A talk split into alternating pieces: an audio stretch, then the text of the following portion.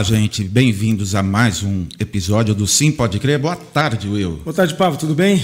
Tudo certinho. certinho. Coração a milhão, a né? A milhão. Tá muito bom, né? Tudo muito bom. Para você, membro do canal que está assistindo ao vivo, uh, nós já conversamos hoje com a Joana Machado, do Instituto Sonho. E se você está assistindo depois, seja muitíssimo bem-vindo. Um prazer enorme ter você conosco. E a Vamos agora elevar alguns degraus aí, é isso? é, ó, e eu tô honrado aqui, porque eu tô com um dos maiores divulgadores de livro da internet, livro cristão, Sérgio Pavarini, vocês sabem do trabalho do Sérgio Pavarini. Conheço poucas pessoas que fizeram e fazem o trabalho dele, né? E tô na mesa com o CEO da Mundo Cristão. Da Mundo Cristão, cara. Olha, Will, você está você tá me, me converti, cara. Você está elogiando porque ele me encheu de tarefa para de trabalho para os próximos dias. Mas chefe, obrigado, eu recebo humildemente aí. É, temos o prazer de ter aqui um amigo de longa data, uma das pessoas que melhor conhece o mercado livreiro, o mercado literário, mas não só isso, porque ele é um cara amante das artes e é um cara que gosta de coisa boa. Mark Carpenter, seja bem-vindo ao nosso podcast. Muito obrigado, Sérgio. Obrigado pelo convite, Will. É uma honra estar com vocês aqui hoje. A gente sempre troca ideias, porque, olha, se tem uma coisa que não tem. Bom, a economia do Brasil não existe nada calmo nenhum dia, né? O mercado literário é assim, Nossa. Sofre com tudo isso e mais algumas coisas, assim. É, é muita emoção, não tem, assim, um, um trabalho regular, uma, não tem nada flat, é sempre um monte de emoções. E por falar em emoções, Marca, eu quero começar com um texto bíblico, Salmo 71, 1. Não me rejeites na minha velhice não me abandones quando se vão as minhas forças. Hoje de manhã eu li um texto do Philip Yancey mencionando esse texto bíblico ao falar sobre seu diagnóstico de Parkinson. No sábado, a esposa do Paul Auster se, é, revelou que o escritor está com câncer. Uhum. Mark, como que é conviver com a sombra se aproximando de gente que tanto nos abençoou especialmente no caso do Yancey, é, hoje lendo o texto dele com toda a sensibilidade, é, me lembrei de acampamento, um encontro que ele fez com a Mundo Cristão, que vocês promoveram, que eu estava lá tantas entrevistas que eu fiz com ele, jantares, é, lembro direitinho de coisas que a gente conversou junto, e daí vem uma, vamos dizer, uma sentença assim uhum. complicada. Como que é isso? Como que vocês receberam isso na mundo cristão? É parte da vida, né? É, o Yancey é um amigo da casa já há muitos anos. A gente já publicou muita coisa dele. E na época que vocês, você trabalhou na Editora Vida, vocês também. Eu acho que Foi. se a gente é, hoje comparar catálogos da Mundo Cristão e da Editora Vida daquela época, ainda a Vida talvez tenha mais alguns títulos. Né? Mas ele, de fato, é um, é um amigo nosso, ele, a esposa. É, eu lembro que. A última, Janet, né? Janet. A última vez que eu o vi foi na Hungria, na agora em junho, junho do ano passado, é, numa conferência da Lit World. Ah, ele foi o, um dos palestrantes convidados lá. E, assim, sempre que a gente se vê, nós temos. Ele se lembra muito do Brasil, ele adora vir para cá. A esposa dele, sempre muito simpática, Sim. gosta também muito do, do, do Brasil. E, e, assim, infelizmente, assim, a vida vai avançando. Eu lembro que há cerca de 10 anos atrás, ele teve um, um acidente de carro. Isso. Ele saiu da casa dele em Colorado, estava indo ao sul, a um evento onde ele seria o palestrante. Estava sozinho na estrada, ninguém, ninguém sabe direito o que, que aconteceu. Ele saiu e capotou o jipão dele lá. E ficou parado, estava com cinto de segurança vieram é, acudi-lo e ele, o, os paramédicos é, descobriram que ele estava com o pescoço quebrado, fraturado. Então, assim, com muita delicadeza, eles tiraram ele dali, foram para o hospital e ele ficou uns seis meses, ah, assim, muito restrito nas suas ah, caminhadas, nas suas ações, nas suas, nos seus movimentos, né? Porque eles disseram que qualquer movimento em falso ali poderia desencadear um problema bem mais grave para ele. Então, desde aquela época, a gente a gente se lembra né, da vulnerabilidade dele é, e é, enfim esse artigo que ele escreveu recentemente na Christianity Today sobre o Parkinson's dele eu achei que foi assim fantástico ele começa falando que ele estava esquiando né Isso. e de repente ele quis fazer uma curva ali e a perna não obedeceu à cabeça então ele ficou muito desnorteado com isso, foi procurar o um médico e veio essa, esse diagnóstico, essa sentença. Né? É, mas é, não é uma sentença de morte. É, ele pode conviver durante é, ainda muito tempo com isso, né? E espero que ele continue a ministrar, falar, escrever, porque ele ainda tem muito a contribuir.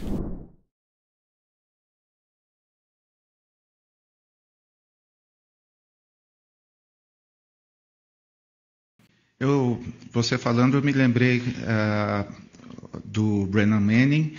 É, era um desejo né, de todo mundo, desde o Evangelho Maltrapilho, tê-lo aqui, e também pela saúde é, debilitada. É, a Mundo Cristão tentou né, agendar alguma coisa com ele, ou nem chegou a tentar? Nós tentamos e conseguimos agendar, só que ele não conseguiu cumprir porque umas três ou quatro semanas antes do, da, é, daquilo que nós havíamos é, coordenado, agendado com ele aqui, ele caiu numa escada rolante num shopping nos Estados Unidos, estava com a, a, filha e nunca mais, nunca se recuperou, se, se recuperou, não conseguiu viajar e acho que há, há menos de um ano é, ele veio a falecer depois disso. Mas ele sempre lutou muito. O Brennan era um alcoólatra. Sim. E, e, ele assim foi sempre assim muito debilitado por mais que ele conseguisse ficar longe do álcool uh, o que ele passou durante aqueles anos de luta contra o alcoolismo é, acabou enfraquecendo o metabolismo dele. Ele, ele faleceu relativamente jovem. Interessante que no lendo o Fogo em Meus Ossos, e hoje o papo está entremeado de livros, eu peguei só os livros que eu li esse ano ou que eu estou lendo. Esse eu estou terminando. E que são livros recomendados pelo canal, inclusive. Exatamente. né? Olha, esse foi o livro de. Nosso livro de fevereiro. Nosso livro de fevereiro Isso. foi esse aqui. Ah, onde, onde, bateu, a luz, luz recomendei. Isso. Esse aqui recomendei, do Gutierrez, enfim.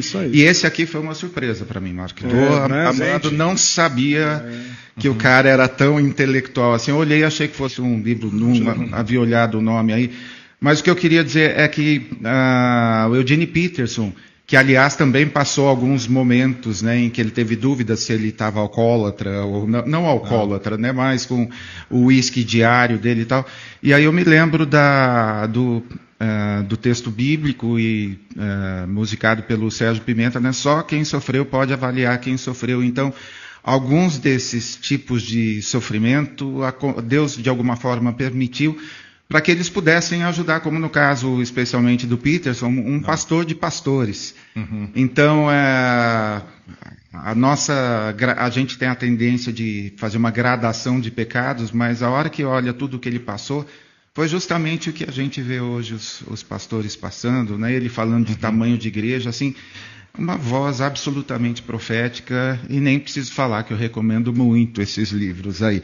E eu queria deixar, fechando esse parágrafo, do, essa pergunta do Yancey, é, uma frase dele. Ainda sou a mesma pessoa por dentro, então, por favor, não me julguem por fatores externos, como lentidão, tropeços e tremores ocasionais. Então, está aí, tá aí o recado. Seguimos é, intercedendo. Uh, é, pelo Felipe e pela Janet. Pablo, última... Deixa eu dar boa tarde para a turma que está aqui. Claro. Um alvoroço só. Só o Tércio mandou duas perguntas sensacionais aqui no chat.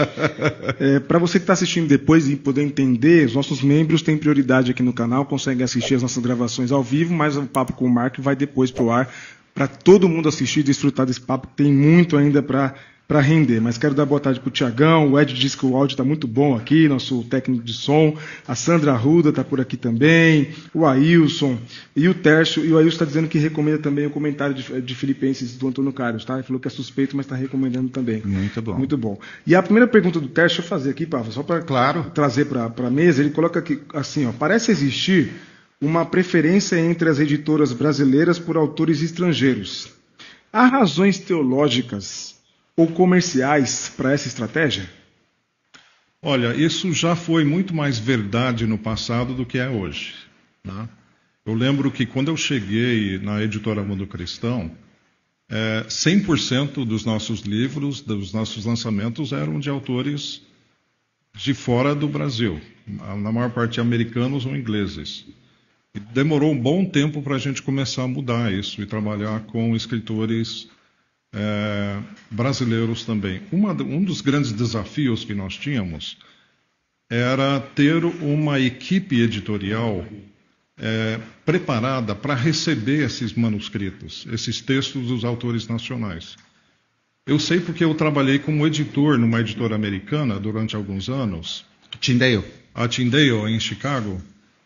E eu sei o trabalho que dá e que dava sempre a gente receber esses textos dos autores americanos. Né? É, exigiam quase sempre uma boa intervenção, meses de trabalho, de intervenção, de intervenção, de revisão. E nós não tínhamos no Brasil esse pessoal para fazer esse trabalho. Então eu achei que seria um desserviço para o nosso leitor é, publicar livros de autores nacionais brasileiros que não tivessem aquele mesmo nível de revisão, de intervenção. É, então, a primeira prioridade foi criar essa equipe. Isso demorou alguns anos para a gente chegar a esse ponto.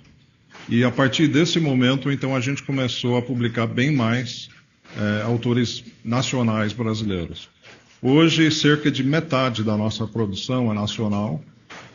É, o foco sempre, Will, é no leitor. O que, que o leitor quer? Né? O, que, que, é, o que, que mais responde ao anseio do leitor que depende da nossa produção? Então, se a gente entender que um Philip Yancey, uma, auto, uma autobiografia do Philip Yancey, um livro do Brian Zand vai responder de uma forma é, adequada esse anseio do leitor, por que não trazer esse cara de fora? Né? E não, não, são só os americanos, não, tem gente do mundo inteiro. Não. É, mas hoje, cada vez mais, estão surgindo vozes nacionais que merecem divulgação e leitura dentro do país uh, e também para fora também, por que não? Então, no, nesse último ano, a gente já comercializou dois livros para outras línguas de autores brasileiros. Né? Então, uh, eu sempre concordo que uh, no passado a, gran, a, vasta maioria da produção literária evangélica era de autores estrangeiros. Hoje isso já muda, não só na Mundo Cristão, mas em outro, outras editoras, colegas nossos também. Muito bom. Gente, se vocês ouvirem barulho aí, está chovendo. E o nosso telhado aqui não é de vidro, é meio de vidro, meio de, desse, desse, material de alumínio que faz barulho. Então nos perdoem pelo barulho, mas é a chuva de São Paulo, como diz a Bíblia, é chuva temporã e serôdia, né? Uma, uma chuva muito bem-vinda, inclusive. e eu achando que era o ar-condicionado, quem me viu fazendo careta, eu falei, olha, desliga isso que tá barulho. Ele está é chovendo. Chuva, eu falei, oh, a, chuva, é. a gente está aqui tão entretido que nem está sabendo, vendo o que está acontecendo. Era só ter é. olhado para trás, né? Mark, olha só, você passou por lugares é, modestos como o Wheaton College, Bethel University e USP. Um adjetivo que poucos associariam a evangélico é intelectual. E aí a minha pergunta, é possível substituir peças como intolerantes e preconceituosos e construir um mundo cristão? Com um trocadilho duplo. Eu acredito que sim. Eu estou aqui para isso. Né? É, eu acho que não tem nenhuma, nenhuma contradição entre ser cristão e, e, e ser apreciador das artes, apreciador da, da literatura acadêmica. Uh, isso, graças a Deus, não sou só eu, é muita gente hoje que, que enxerga isso. Nós somos, na realidade, inseridos na sociedade brasileira. Então, o trabalho nosso, o trabalho na, na Mundo Cristão, é voltada não apenas a fazer diferença na igreja, mas na própria sociedade. Então, os padrões de produção editorial, uh, os, padrões de, os padrões também da própria produção do, do produto final é, são sempre feitos em benchmarking com os melhores, não apenas do Brasil, mas do mundo todo.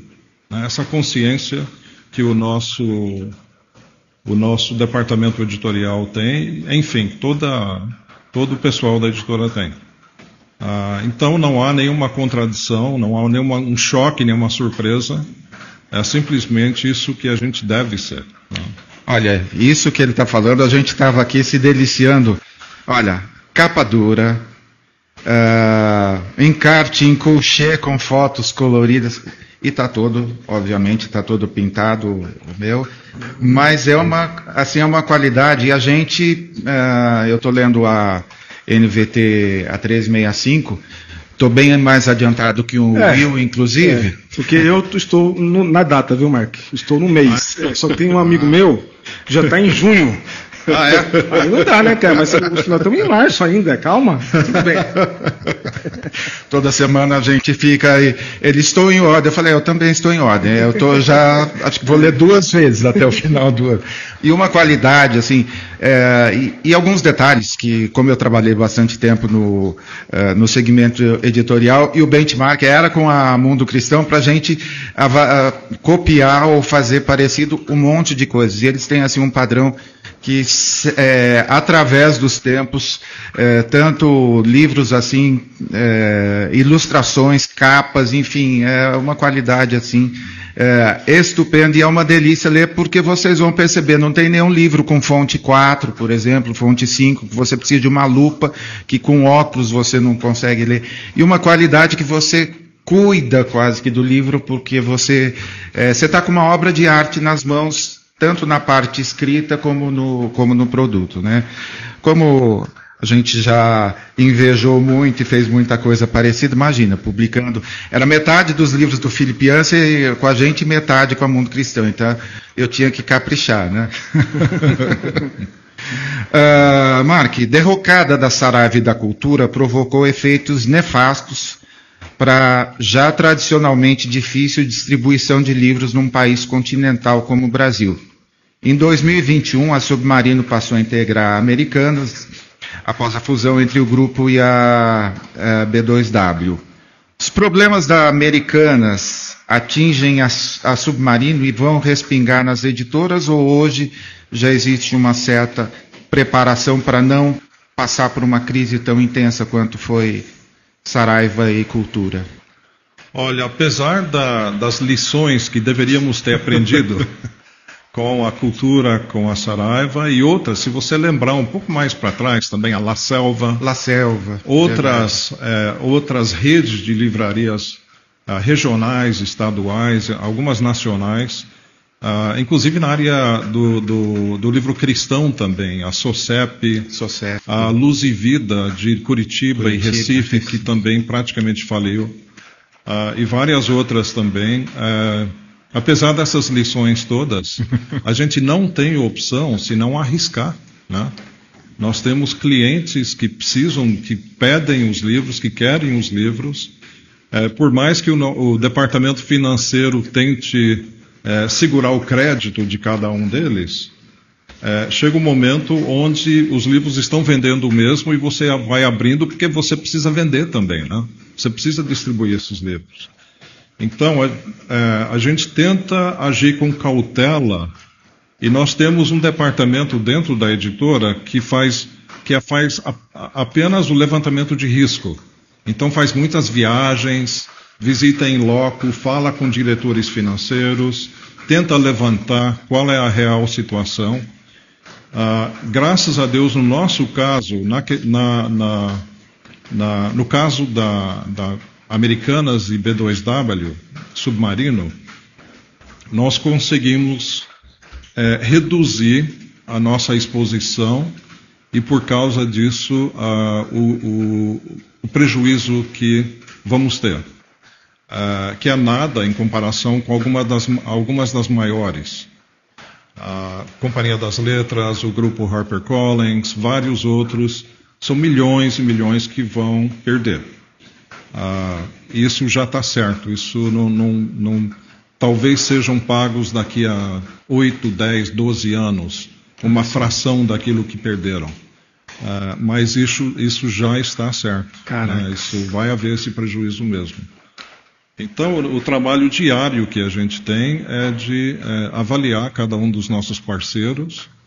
Uh, às vezes há fraude mesmo, como houve no caso uhum. Americanas, infelizmente.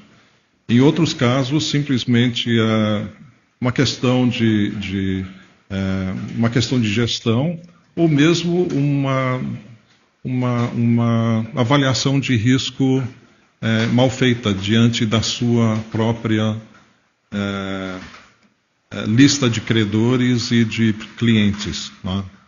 Então, é, faz parte.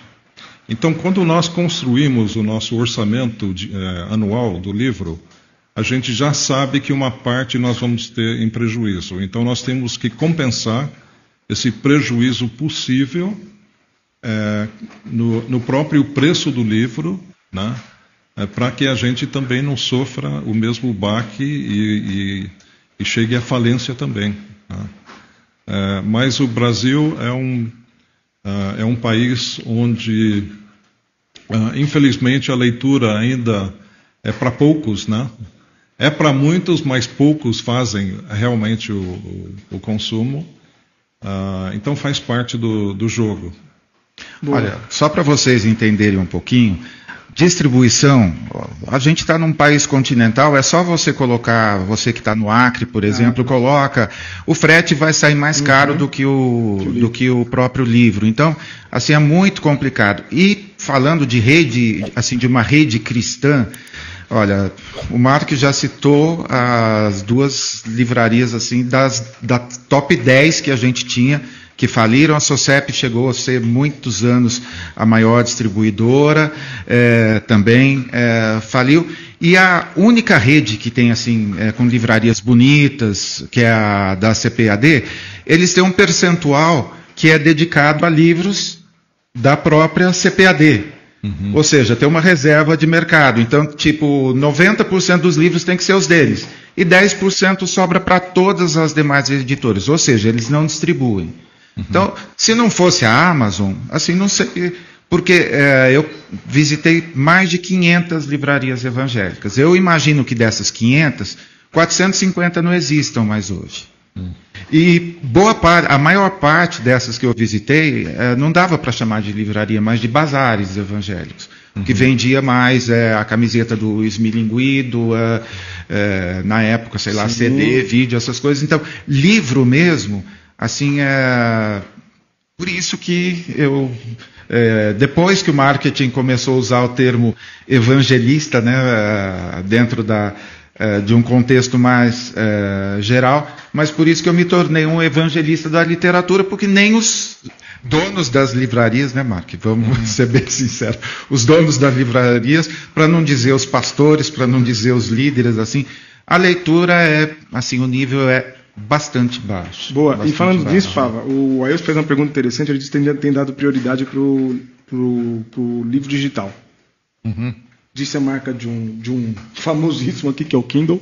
Ele está fazendo muito uso do Kindle. Qual é o impacto, no caso, leitor de livro digital, né? qual é o impacto disso no mercado, dessa nova onda? Tem muita gente realmente trocando o livro físico pelo livro digital. Eu tenho muita uhum. dificuldade, devo, devo reconhecer, eu prefiro o livro é, físico ainda. Mas qual é o impacto disso no mercado e, no, sobretudo, no mercado editorial cristão? Uhum. O tá. livro digital, o Kindle, etc.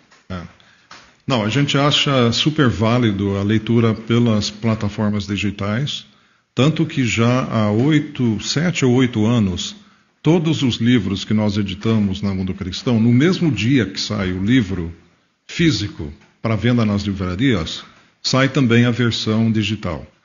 Então, nós somos, nós somos uma, da, uma das primeiras A Mundo Cristão foi uma das primeiras editoras a, a adotar essa prática uh, e tem sido fantástico, né? porque nós conseguimos um pequeno ajuste no preço, porque nós não temos o preço do papel, né? do, da, do, da, armazenagem dos livros, uh, nos depósitos, etc. E há muita gente que prefere ler dessa forma né, que faz, entra na Amazon, não apenas na Amazon, Amazon no caso da Kindle, mas há outras plataformas também, e que compram o, o livro digital. Nós trabalhamos com um agregador de, de conteúdo digital que trabalha não apenas para a Amazon, mas para outras é, também. E eu diria mais, não apenas o e-book, que está indo muito bem, uh, mas também o audiolivro. Já há cerca de dois anos e meio, que uma maioria dos livros que saem pela Mundo Cristão a gente manda gravar também e lança nas plataformas de, é, de áudio. Por exemplo, o próprio Audible americano, que vai chegar daqui a pouco ao Brasil, o Spotify, você consegue ler, ler, né? Entre uhum. aspas, ouvir livros da Mundo Cristão pela Spotify e vários outros, a Pilgrim também, que é mais especializada no livro cristão uh, e outros também. Então, assim, a gente é o que eles, os americanos dizem platform agnostic, ou seja, agnóstico em relação à maneira, a plataforma que você tem para fazer a, leitura.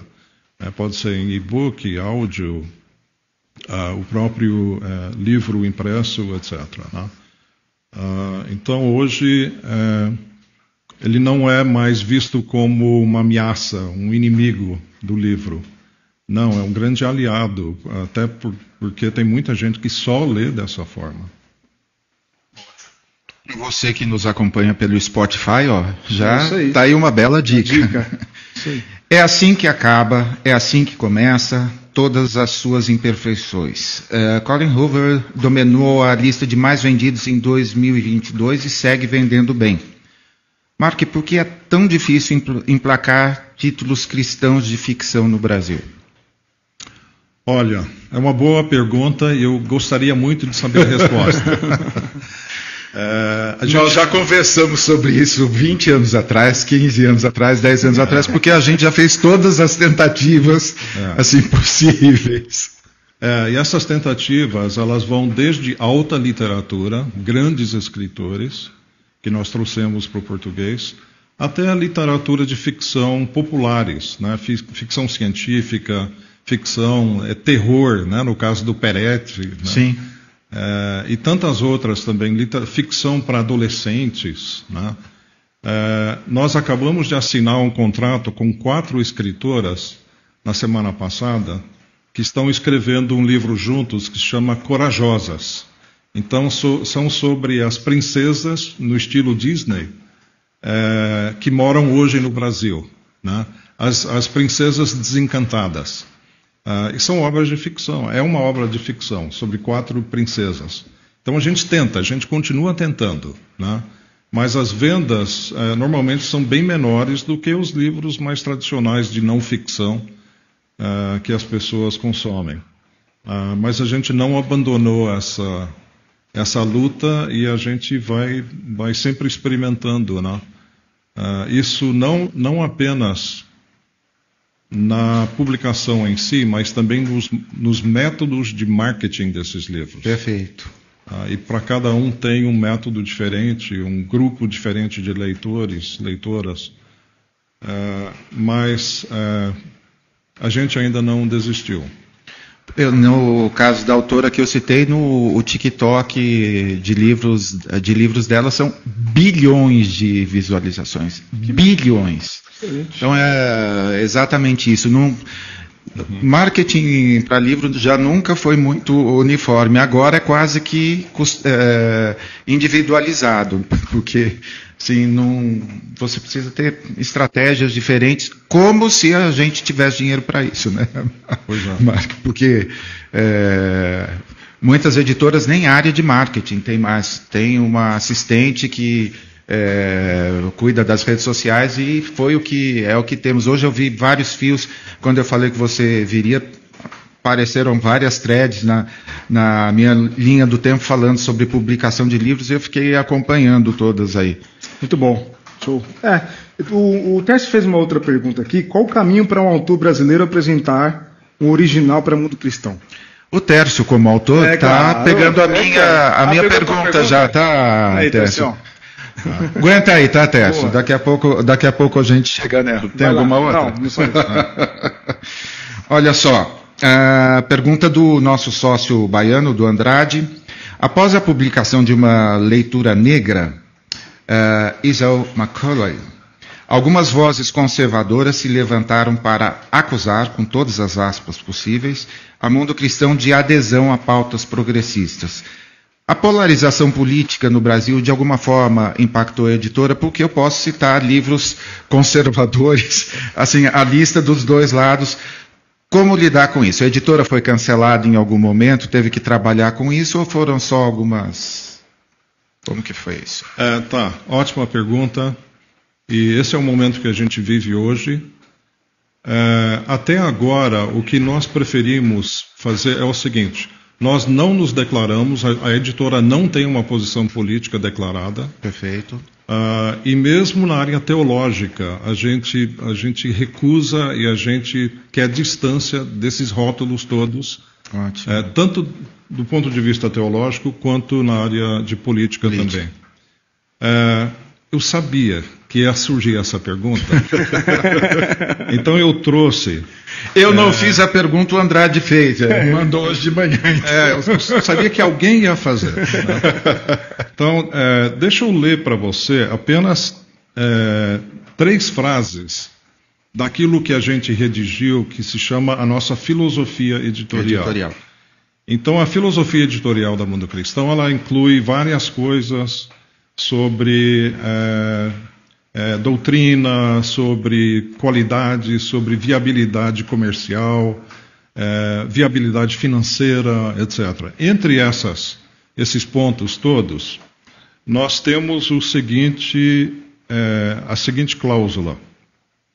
Os livros da Mundo Cristãos abranjam, são livros que abranjam uma diversidade saudável de opiniões e interpretações. É, como organização cristã interdenominacional, a Mundo Cristão, a priori, não enfatiza nem defende com exclusividade as posições de nenhuma denominação, linha teológica, uh, linha política, uh, em detrimento a outras. E terminando, reconhecemos que, mesmo entre cristãos sérios e comprometidos com a autoridade da Bíblia, sempre haverá discordância sobre diversos tópicos. Nesse contexto de fertilidade ideológica, poderemos publicar livros contendo opiniões divergentes e ocasionalmente até contraditórias entre si.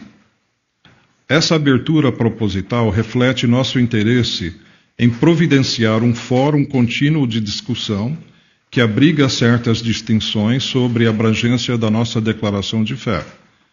Advogamos, isso para mim é a frase mais importante, advogamos não só a defesa da verdade, como também a procura pela verdade. Tá? Então a sociedade apresenta para a gente é, uma série de é, situações onde a gente não sabe ainda responder. E aí nós vamos procurar qual, qual é essa, essa verdade. A melhor maneira de fazer isso é discutindo, debatendo então a gente traz à mesa, assim como vocês dois trazem aqui é, pessoas para falar, pessoas que, que não concordam entre si às vezes. A Mundo Cristão faz exatamente, exatamente a mesma coisa. Somos também um fórum de discussão, um palco de teatro, onde vários atores são convidados para apresentar suas ideias. Não é o caso da maioria das editoras cristãs brasileiras. É, muitas delas têm uma linha teológica, têm uma linha doutrinária.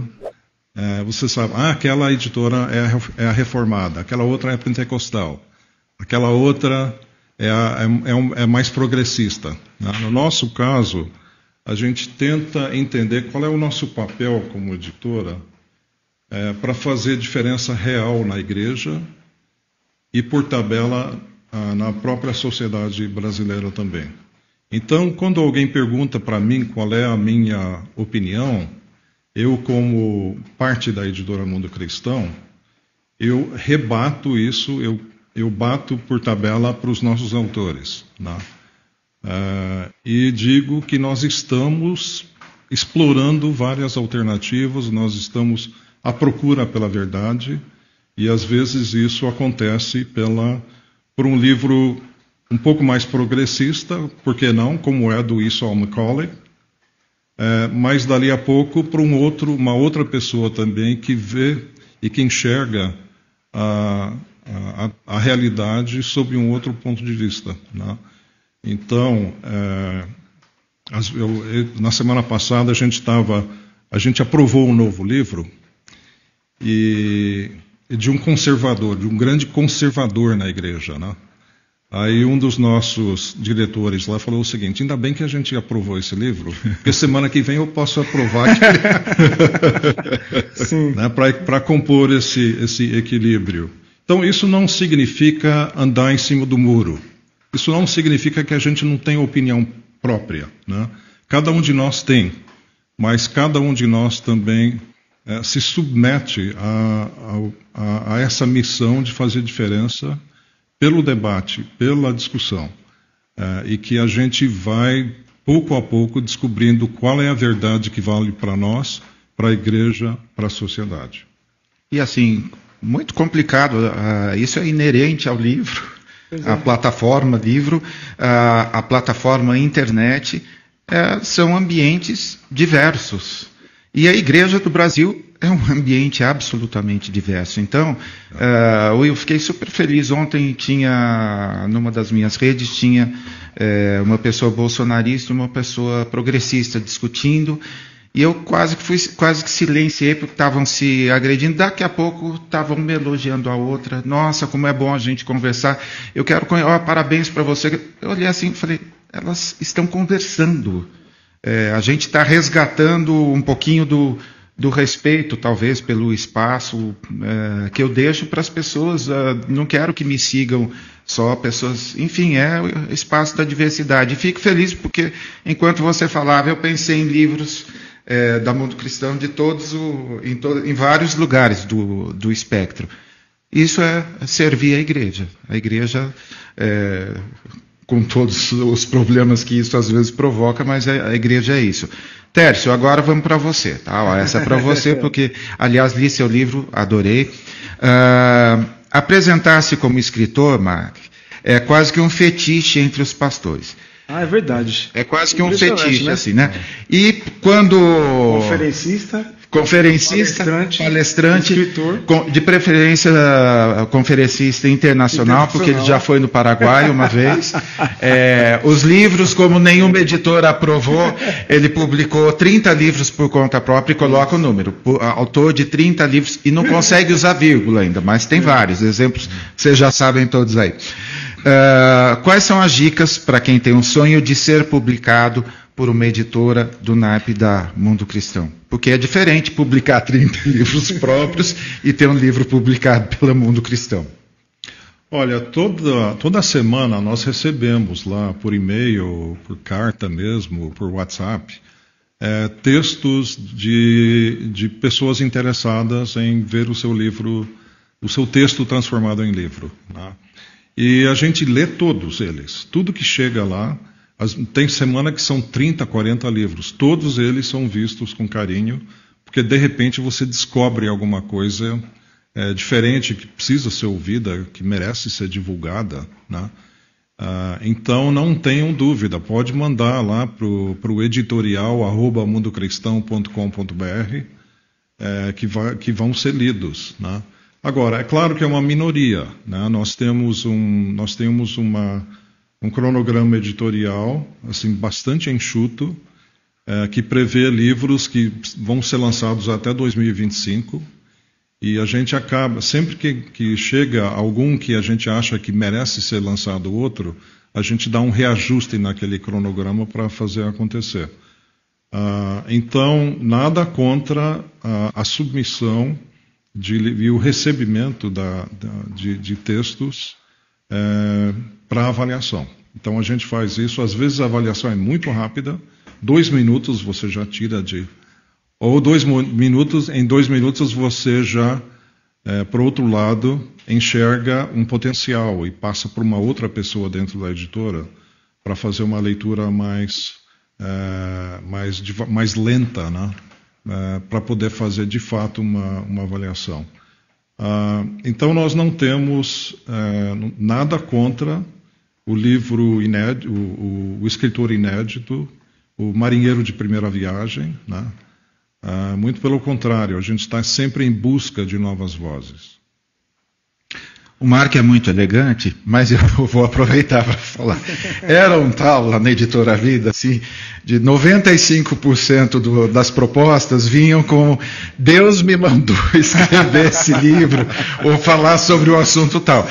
E a gente não podia dar a resposta interna que a gente tinha. Nossa, Deus não mandou ainda a gente publicar o livro que ele mandou você escrever. A gente não falava isso. Mas, de verdade, se você procurar nos sites das, eh, de boa parte das escritoras, eh, das editoras, nem existe mais avaliação de originais. Isso que o Mark está dizendo que avalia já é assim um diferencial bem grande, porque a, a editora já tem a, a, frase padrão. Nós buscamos os livros que nós vamos publicar. Então, fechando assim as portas, porque, Mark, é muito trabalho. É muito trabalho e Sim é, enfim, vocês perceberam que não é uma coisa assim tão simples. Então, é, só o fato dessa porta continuar aberta assim já é um, um respeito muito grande, porque tem é, até o seu livro é uma delícia, por exemplo. Submeta suas próximas obras de ficção ainda é, juvenis. Estou te encorajando e todos vocês aí que gostam de escrever também para mandem lá no editorial arroba Mundo Cristão. Pô, Mark, qual que é o Sim. papel do pastor, do líder, no incentivo à leitura dentro da igreja? Vocês percebem que quando um pastor é, se torna admirador de um livro, é, de, sei lá, de qualquer assunto, e quando ele indica para a igreja, para a comunidade ler, existe realmente um impacto, e eu imagino que esse seja, inclusive, um dos alvos, do objetivo de uma editora cristã alcançar né, o povo da igreja. Sim.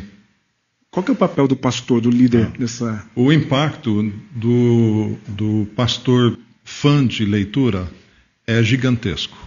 Né?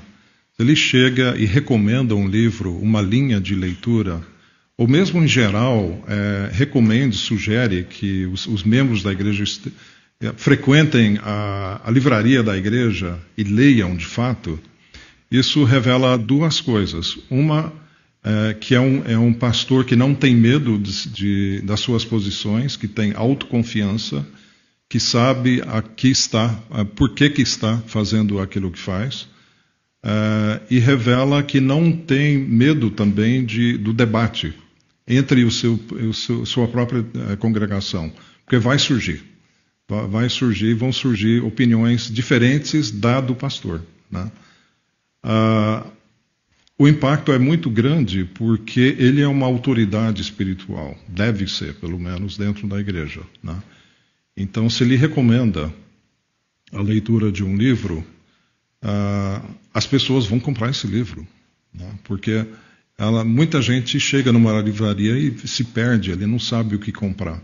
Então, a partir de, um, de, de uma recomendação, de uma sugestão, de uma dica de leitura, isso pode é, começar a, a, fazer com que essa bola de neve role. Né?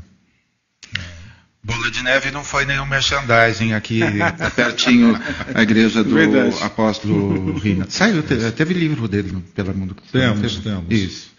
Ah, Continuando na sessão instante que eu coloquei aqui, quais livros você está lendo, Mark? Acho que posso, posso dizer, né, que alguns autores super legais eu conheci por indicação do, Mar, do Mark e não era nenhum apóstolo, não. Foram livros legais. o que eu estou lendo? É isso? Isso, o que, que você está tá, lendo hoje? Tá. É, assim, como pelo meu trabalho é, na editora eu leio uh, são sempre expostos a, a, a, ao melhor da literatura cristã. Assim, a minha leitura em casa normalmente são livros de fora do ambiente cristão. Né? É, de vez em quando eu levo um para casa mesmo me delicio, passo horas e horas. Hoje eu estou lendo um livro novo de um produtor de música, o Rick Rubin, que acabou de lançar um livro fantástico que se chama The Creative Act, o ato criativo, sobre o processo de criação. É um livro para gente criativa, não só na área de música, mas na área de literatura e pintura, enfim. É um livro. Sai quando pela Mundo Cristão? Já estou é, é. desesperado aqui. é, um livro, com certeza, vai ser editado em português, não sei por quem, mas é um livro que é um best-seller lá fora. Né? Acabou de ser lançado. Estou lendo também um livro novo do, do Haruki Murakami, é sobre a vocação do romancista. Acabou de sair em inglês Deve, deve chegar daqui a pouco também. O Murakami tem um romance novo chegando é, aos seus leitores japoneses é, dentro de um ou dois meses, mas sempre demora muito, né? Para aquela tradução do japonês para o inglês e depois para as demais línguas acontecerem. Mas eu sou, eu sou um fã do, do Murakami. Estou uh, lendo também um livro de uma editora indiana que se mudou para a Itália. Ela falava inglês, fala inglês, fala, uh, não sei se é hindi ou bengali, uh, dos pais dela, lá na, na Índia, e decidiu também aprender o italiano, ela como indiana de Nova York uh, aprendeu italiano e escrever em italiano. Então, ela já fez isso, tem romances escritos em italiano que ela mesma traduz de volta para o inglês. Então, ela escreveu um livro novo, que saiu no, no ano passado, sobre o processo de traduzir a si mesma. Uh, e, além disso, tem também romances né, do, uh, de vários ali. Uh, Uh, me escapou o nome agora, tem uma, uma, uma escritora americana, filha de iranianos, que escreveu já vários romances, três ou quatro, eu estou lendo o último dela. Enfim, eu ve... esse tipo de literatura me ajuda a melhorar a qualidade dos livros cristãos que a gente edita na, na Mundo Cristão. Então, sempre que você pede para mim o que, que eu estou lendo, não, não, é livros da, do catálogo da Mundo Cristão, que são livros que eu já li, é, e normalmente dentro do escritório, o que eu leio em casa é coisa desse tipo.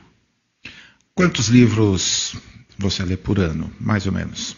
Olha, eu leio devagar, porque eu gosto de curtir a linguagem, a, a poesia, a prosa bem feita. Às vezes eu leio, volto, leio de novo. Então, assim, raramente leio mais do que uns dois livros por mês. Né? Então, é mais ou menos essa base. Dependendo do tamanho do, dos dois livros por mês, também já dá aí 600, 700, 800 páginas, aí, dependendo, né? Tem, tem um aí? comentário bacana aqui do, do, do Ailson dizendo que recomendou um livro da MC é, comprou alguns exemplares para dar de presente que achou, e achou uma de, decisão corajosa da editora e, e continuou recomendando muito que é A Verdade Vos Libertará, do Ricardo Alexandre. Uhum. É, e o Tércio já vem ali e subscreve o Ailson dizendo que leu também esse livro, é muito bom. Inclusive recomenda que a gente entreviste o Ricardo Alexandre. Ricardo Alexandre, meu colega jornalista. Sim. Isso. Não, seria ótimo. Dá um, dá, vai dar um bom papo. Olha só, o Burjac mandou uma pergunta. Na verdade, ele fez uma afirmação e eu vou é, traduzir um pouquinho, transliterar aqui. Fulano tem um zilhão de seguidores e pode publicar suas memórias mesmo que ele tenha apenas 12 anos.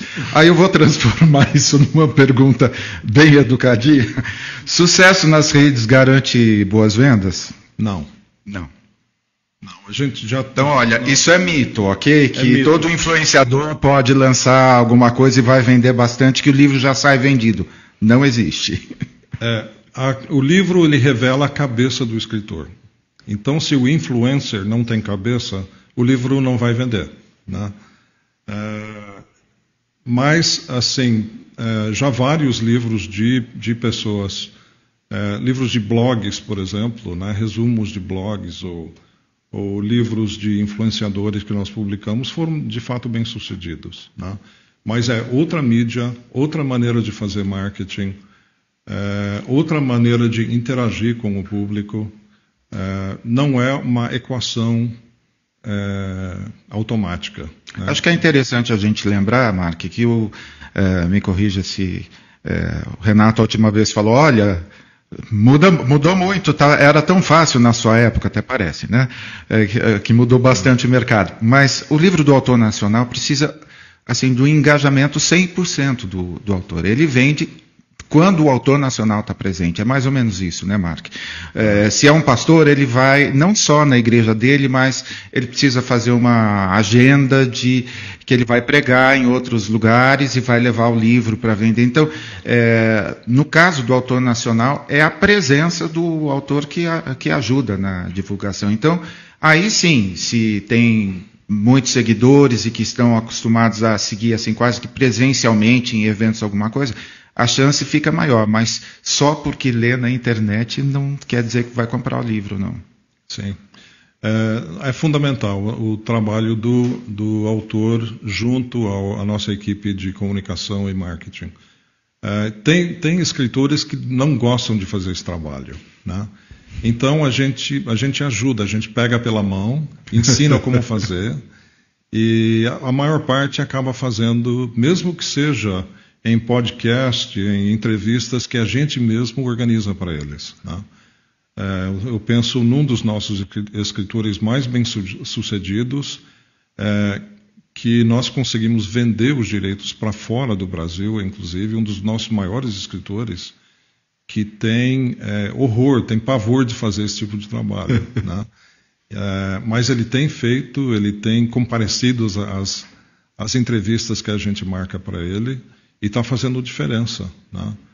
Uh, mas é fundamental. Uh, assim, são raríssimos os livros uh, de autores de, anônimos que acabam dando certo. Né? A pessoa que tem que aparecer, tem que uh, descrever, tem que falar o porquê, tem que fazer um resumo de 90 segundos de TikTok sobre o livro. E não só isso, a gente está até voltando a outras maneiras agora de fazer marketing também. É uma, o e-mail marketing, que a gente tinha abandonado até uns Sim. três ou quatro anos atrás, a gente está voltando com tudo agora. Né? É, por exemplo, a NVT, nós publicamos a, a Bíblia NVT, e pela YouVersion, é, que, que é, que é uma agregadora de traduções da Bíblia. Vocês devem conhecer a YouVersion.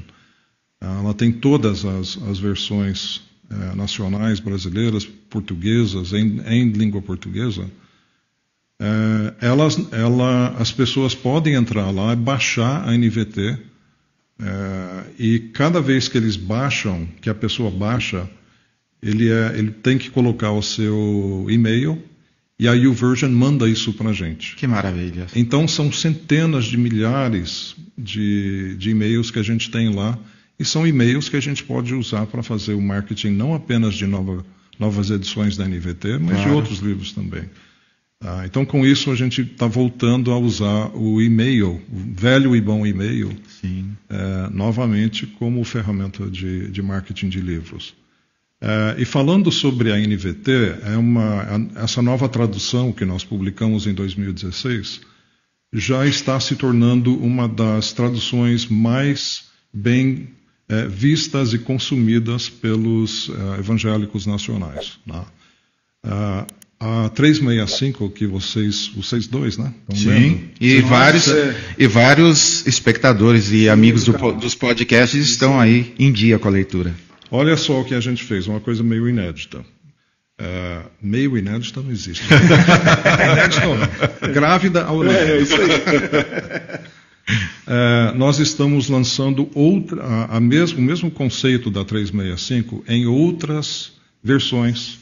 Então, até o final desse ano, nós vamos ter a, a 365 na corrigida, no meio da corrigida, na atualizada, na NAA, né, que é a nova atualizada, e Não falei para ninguém ainda. Olha só. Olha, esse é o grande, é o seu grande, a grande revelação aqui. Nós vamos lançar a 365. É, então tá todo mundo é, sentado aqui, né? Numa edição católica.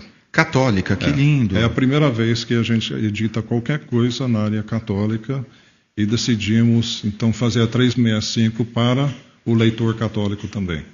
É, então, acho que o pessoal da, da, editora vai brigar comigo por ter revelado isso para vocês. Pode então, reservar o meu exemplar que eu quero ler. muito bom, muito bom. Lindo demais. Sim, mas... Marco, eu levei um susto porque o tempo, tá, o tempo passa muito rápido, né? Uh, você está na Mundo Cristão desde 1985, entrou com acho que 12 anos de idade lá na, na editora. o que você ainda não fez nesses 38 anos recém-completos o mês passado, né? Uhum. Que incendeia seu coração e o ajuda a seguir em frente. Falta o que, Mark? Bom, você começou a entrevista hoje falando, falando sobre velhice, né? sobre Filipe Yancey, sobre. É, você leu um livro sobre velhice, aí eu pensei que você ia falar sobre mim. o salmo sobre a velhice, né? Não, não. O salmo. É. É, mas de fato é uma vida toda, né? É, eu entrei em 85, uma pequena editora com quatro funcionários, e assim tive a alegria de assistir, por conta do crescimento da igreja no Brasil, o crescimento da demanda pelo livro cristão. Né? Ah, então, o que que, o que que, o que que falta fazer ainda? Falta editar aquele livro necessário que ainda não foi editado. Né? E no início de cada ano, nosso, o nosso desafio é o mesmo, né? novas vozes. Qual é a voz que está falando à igreja, à sociedade, que pode fazer diferença, que pode mudar o, cenário. Por exemplo, é, nós estamos buscando alguém agora para escrever um livro sobre polarização, sobre unificação num ambiente de polarização. Como fazer isso? É possível fazer isso? É, então, assim, à medida que a sociedade avança e progride, sempre surgem novas questões que precisam ser abordadas pelos livros e pelos nossos autores. Então, o desafio é sempre é, é sempre olhar com cuidado para o anseio, a demanda, a necessidade do nosso leitor, para a gente chegar junto com alguma coisa nova, surpreendente, que ninguém nunca imaginou, que vai fazer diferença na vida dessa pessoa. Lindo demais. Mais alguma participação? Mais nada, mais nada. Oh, o Ailson sugeriu o senhor consultar Geraldo Alckmin para escrever esse livro. para escrever esse livro. É, é, é, bom, é. Razoável, razoável. É. Para a gente ser bem intelectual, mutatis mutandi, assim, é, é por, é por, aí, por aí.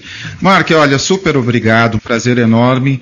É, para você que curtiu o papo, olha, hoje às 19 horas a gente tem uma live sobre como ler mais, eu vou compartilhar algumas das minhas dicas aí. Vou falar dos livros, olha, eu trouxe um montão de livros que eu li, eu só deixei os da Mundo Cristão aqui, os outros estão tudo ali escondido.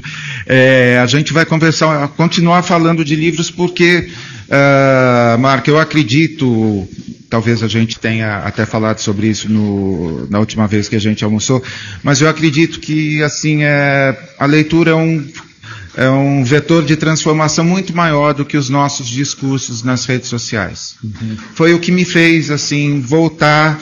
Uh, eu prefiro o Antônio Carlos Costa falando do que da experiência dele numa igreja de elite, a experiência dele nas favelas, do que eu discutindo que é melhor fazer isso ou melhor fazer aquilo. Assim é essas vozes que e outra, nós somos o povo do livro. Deus no, nos deu um livro, então é, boa muitas pessoas evangélicas aprenderam a ler para ler a, a, a Bíblia, ou, ou, através da Bíblia até. Então, uh, sou verdadeiramente apaixonado e falei, vamos retomar isso, porque justamente essa necessidade de ter um pouco de equilíbrio na polarização. Então, em vez de ouvir o que eu penso, vamos ouvir aí, agora literalmente ouvir, né? Porque temos audiolivros aí, já estou pensando em os livros da Fonte 4, estou pensando, vou procurar se tem audiolivro, viu, Will? Obrigado pela sua generosidade sempre, pelo pela disponibilidade de estar aí conosco. Tenho certeza que todo mundo que ouviu vai curtir muito. Parabéns pelo trabalho que vocês fazem e na divulgação do livro. A gente tem certeza que isso pode mudar o Brasil. E obrigado pelo convite. Foi, foi ótimo conversar com vocês dois. Obrigado. Muito bom. Obrigado. Gente, desculpa o barulho por causa da chuva, mas está chovendo, a chuva voltou com tudo aqui. E o telhado, tadinho, está sofrendo, mas está segurando tudo aqui. E você que está assistindo no outro dia, muito obrigado pelo prestígio, muito obrigado pelas mensagens lindas que vocês têm escrito, uh, que assim nos internecem assim e nos aquecem também para eu usar o mesmo termo assim. Obrigado pelo carinho de vocês. Isso nos encoraja todos os dias. Valeu, gente. Obrigado.